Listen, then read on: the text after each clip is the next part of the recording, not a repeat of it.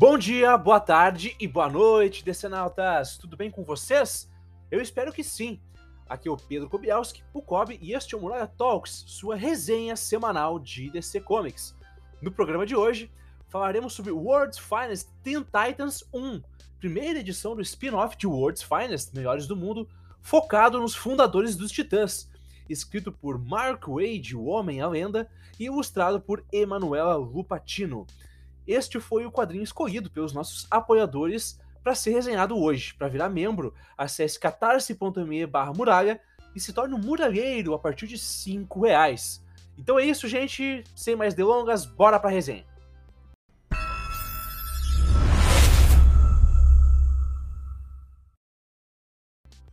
Então, gente, vamos lá. World's Finest Teen Titans 1 Follow the Leader. Roteiro de Mark Wade, arte de Emanuela Lupatino, cores de Jordi Belair e letras de Steve Wentz. Capa principal de Chris Samney, capas variantes de Ivan Doc Schenner, Jin Young, Scott Forbes e Emanuela Lupatino.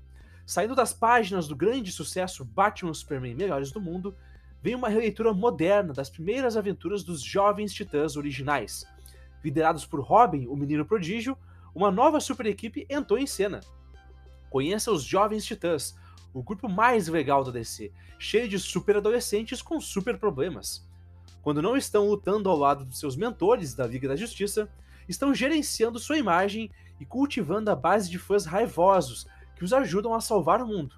Enquanto isso, um perigo que vem das sombras, das sombras, perdão, pretende separar esses amigos antes que vivam seus grandes momentos. Bom, gente, como vocês sabem, os Titãs têm sido, nos últimos anos, um sucesso. Especialmente se a gente for falar em termos de audiovisual, já que aí nas últimas duas décadas nós tivemos algumas animações e, e outros projetos tendo, tendo um verdadeiro sucesso, né, de, de, crítica, de público junto aos fãs. Estamos falando, por exemplo, da animação dos Jovens Titãs, da Justiça Jovem e dos Jovens Titãs em Ação, né, que é um sucesso estrondoso, até mesmo a série, né, que teve o seu público antes de acabar na sua quarta temporada agora, em 2023. Mas a verdade, gente, é que desde a fase Geoff Jones, os Titãs não têm um hit nos quadrinhos, entendem? Eles têm alternado alguns títulos assim sem grande expressão desde os Novos 52. Mas esse ano a DC resolveu virar o jogo. Então eles apostaram muito nos Titãs. Por exemplo, o título principal da equipe está sendo tocado pelos superstars, né? Uh, Tom Taylor e Nicole Scott. O Tom Taylor, né, responsável pelo talvez maior sucesso comercial da editora hoje, que é a Asa Noturna. Tocando um título em que eles chegam a substituir a Liga da Justiça, né? Tanto em termos de importância quanto em termos práticos, né? Já que a Liga da Justiça está aposentada. E esse título aqui talvez seja mais um exemplo disso, porque eles trouxeram o, o superstar Mark Wade, o homem talvez o quadrinista mais famoso que esteja no, no elenco da DC hoje, para, digamos assim, reorganizar o passado da equipe nesse título.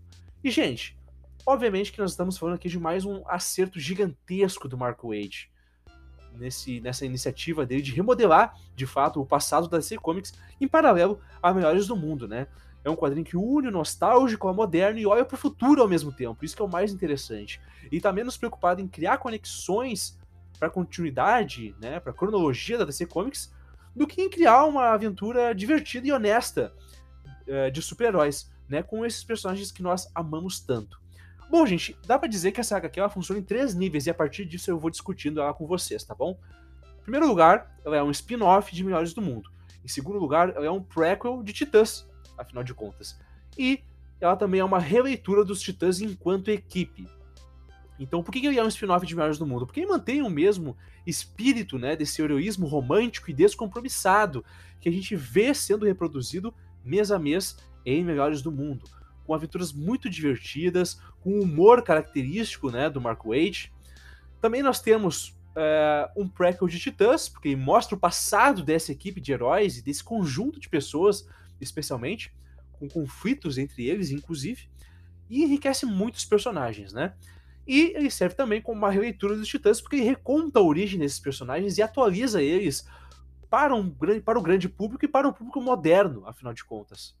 É extremamente casual friendly, não faz referência a nada da continuidade prévia da DC Comics, e quando faz, não define a narrativa, não é algo que vai interferir e que vai depender de um conhecimento prévio do leitor. Não, não, não, não, nada disso. Então ele é ideal realmente para leitores casuais ou novos, tá? Gente, essa HQ ela estabelece conflitos muito interessantes entre os membros da equipe. Então, por exemplo, a gente vai ter um momento onde o Dick Grayson, né, o Robin, e o Roy Harper, né, o, o Speedy, inclusive tem uma piada com esse nome Speedy aqui, mas aqui no Brasil ele é mais conhecido como Ricardito, né, que foi a tradução original dos quadrinhos. É, eles rivalizam bastante, né, enquanto o Dick tem um senso de responsabilidade um pouco maior, o Roy quer aproveitar um pouco a fama que você fazer parte de uma equipe de super-heróis é, traz. E isso gera um conflito bem interessante entre eles, mas que na verdade não é só isso. Traz à tona questões um pouco mais profundas de ambos, certo? Uma ótima caracterização de cada um. É, também é muito eficiente, falando em caracterização, em caracterizar a relação desses sidekicks com os seus mentores. Por exemplo, a gente vai ver o Batman sendo super paranoico, super controlador, inclusive, tá?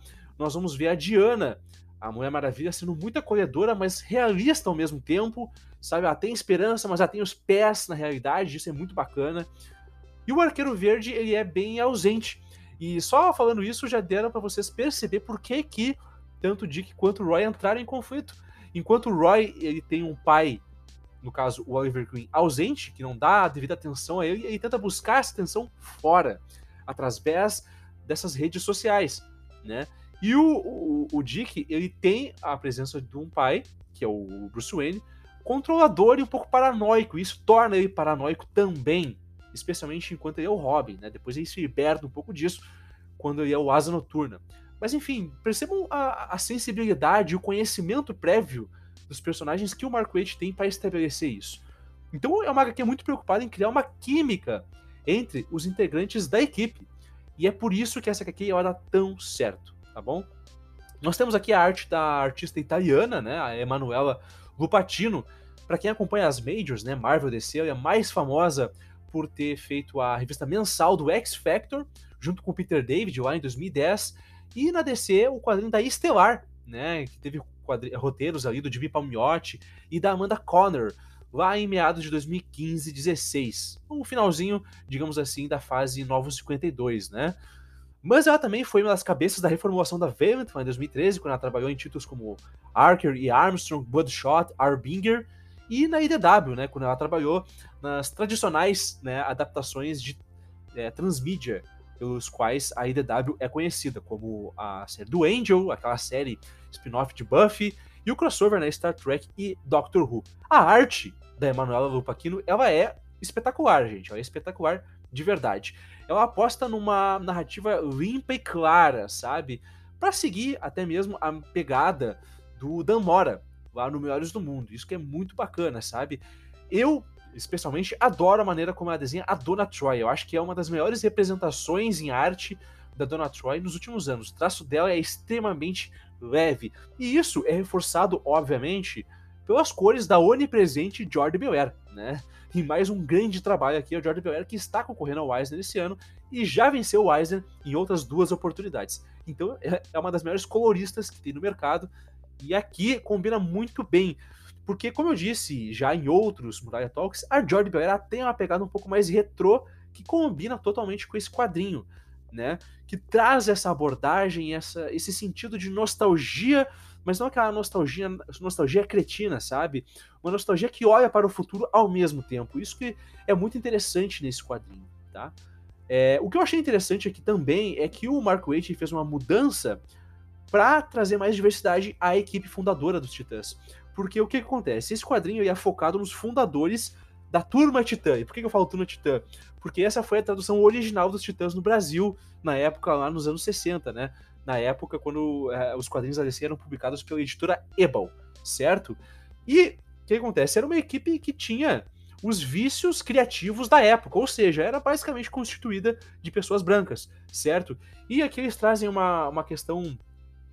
O Mark Waid tem uma sacada muito interessante que é de trazer a abelha, a Karen Beecher, né, como uma das membros fundadoras dessa equipe. Né? Ela é uma personagem que aos últimos anos é, graças às animações, né, como eu já falei para vocês, Jovens Titãs, Justiça Jovem, ela se tornou muito popular em uma camada do público, né? E o Mark Wade aqui foi muito habilidoso de trazer ela. Quer dizer, não sei se foi o Mark Wade que decidiu trazer ela para a equipe, ou se foi uma coisa da, da editora, né, aqui de, de, de Teen Titans. O fato é que foi uma adição muito interessante, inclusive ela como personagem, ela agrega muito a essa equipe, né? Porque ela é meio que é a pessoa mais responsável da equipe, enquanto tá todo mundo ali se equilibrando, né? Você vê o Wally West, por exemplo, tentando ser o algodão entre os cristais e evitando que as pessoas briguem, enquanto você vê um romance, especialmente da Dona Troy com o Aqualad, o Garth, ela poderia ficar um pouco deslocada, mas não, eles conseguem caracterizar ela muito bem. Isso que é bastante interessante. Nós temos também aqui alguns personagens obscuros da DC Comics, e não seria um quadrinho do Mark Wade se não tivesse isso, né? A gente tem aqui, por exemplo, o Charlie Parker, que foi o Águia Dourada, né? É, o Golden Eagle, que é um personagem criado aí nos anos 70, e ele basicamente idolatrava o Gavião Negro, depois acaba herdando os poderes do Gavião Negro e fez parte dos Titãs da Costa Oeste, tá bom? Ele está sendo reformulado aqui pelo Mark Wade de uma maneira muito interessante, porque ele não é mais o Águia Dourada, e ele se torna o social media dos Titãs, ou seja, é o cara que conta das redes sociais da equipe. Isso eu achei muito interessante. Inclusive, se você quer ser é, social media do, do Muralha, chama a gente aí, tá? Que a gente tá precisando. Nós também temos uma participação de um vilão obscuro da Turma Titã, que é o Separated Man, né? O Jake Trask, que ele é um vilão antigo das primeiras histórias aí da Turma Titã nos anos 60, e ele basicamente tem o poder de se tornar gigante e separar partes do próprio corpo. É uma coisa absurda da Era de Prata, né? Típica da Era de Prata, aliás, e que o Mark Waid, que é um grande fã, um grande entusiasta dessa fase, traz aqui de volta. De todo modo, gente, é um grande quadrinho, tá? Como eu disse para vocês, é um quadrinho que ele traz uma equipe cheia de química, com muito é, muitas interações bacanas entre os personagens, que tem muita ação, então você vai ver os titãs enfrentando os membros de uma seita, demônios, é, enfrentando vilões absurdos da Era de Prata, e um mistério. Afinal de contas, a gente, ao final dessa edição, tem a, a, um vilão novo, né, que tá ali basicamente tentando encontrar pessoas para fazer uma nova equipe de, dos Titãs para rivalizar com os Titãs, na verdade. E aí já fica aquele pensamento: será que é o Slade Wilson? Será que não é? Enfim, vamos acompanhar. Esse quadrinho é muito bom e é extremamente recomendado para fãs de boas histórias de super-herói no geral, mas para você que é fã dos Titãs especialmente, tá bom, gente? Era isso.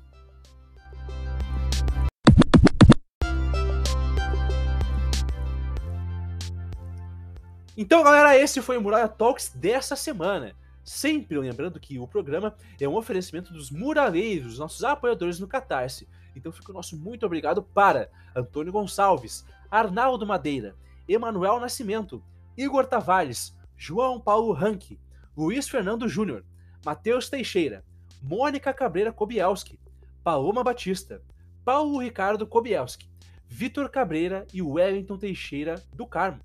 Muito obrigado a todos vocês. Se você curtiu o episódio, não esqueça de avaliar e seguir a gente, tá? Aí no seu agregador de áudio favorito, que isso é muito importante pra gente, tá? Estamos com o Muralha da Fonte Podcast em todas as redes sociais que tiverem por aí. Estamos em Twitter, Instagram, Facebook, Buscai e Threads. Se você for um assírio babilônico sumério ou meramente um leitor de text, pode mandar um e-mail pra gente, muralha da fonte podcast, arroba gmail.com. É isso, gente. Um grande abraço e até a próxima, hein? E não se esqueçam, a muralha fala.